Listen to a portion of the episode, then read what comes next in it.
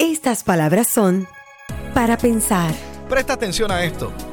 Es importante que hoy tengas fe para morir a tus dudas, para callar el desánimo, para ser ciego a los imposibles. Pero lo cierto es que todos tenemos crisis de fe en el camino. Todos hemos estado allí.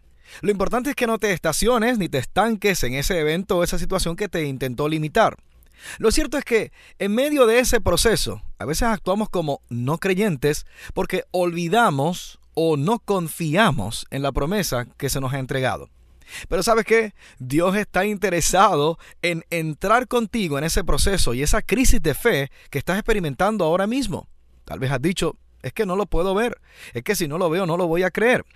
¿Sabes? Las palabras de Dios reveladas a la humanidad son la manifestación emergente de lo que es su plan y su diseño original. ¿Y sabes cuál es ese objetivo? Es el disfrute de una vida abundante con resultados extraordinarios. Tú eres capaz de alcanzarlos tomados de la mano de Dios. Ese impulso que te lleva en esa dirección proviene del cielo a la tierra y tu relación consistente y seria con el Dios que te diseñó. Es por ello que la única forma en que nace la fe es cuando te expones a la Biblia y asumes el riesgo de quedar expuesto ante ella. No olvides que el oír la palabra es ese agente, yo diría, catalítico de la fe. Los hijos de Dios no creen en el vacío, pues todo lo que Dios nos pide es confianza en lo prometido y esperanza mientras esperamos.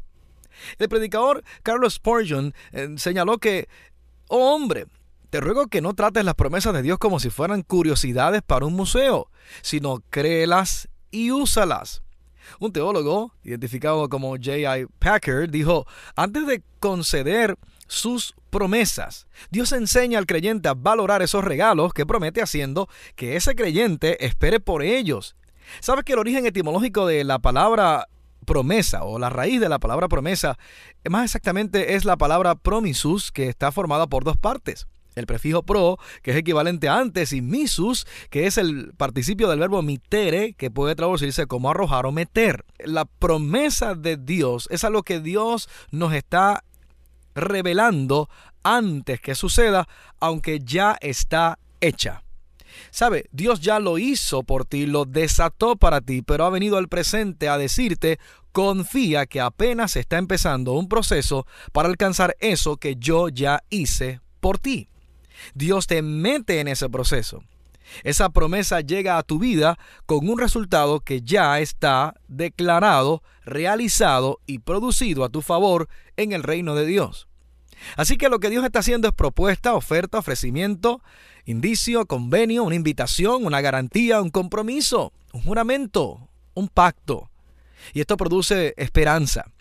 De hecho, la palabra griega epagelia significa divina aseguranza y otra palabra similar a promesa es epakelma, que quiere decir un compromiso propio personal. Así que el Dios Todopoderoso se compromete y nos asegura que Él cumplirá todo lo que ha prometido a tu vida y a mi vida. ¿Y qué prometió Dios? Nada más y nada menos que a Jesús en una misión de rescate hacerse como uno de nosotros, resolver el problema del pecado y vencer la muerte para darte vida eterna. Vamos, confía en sus promesas, porque quien ha prometido es totalmente confiable y siempre verás resultados extraordinarios si tu vida está alineada a su diseño original. Soy el pastor Orlando Torres y esto fue Para Pensar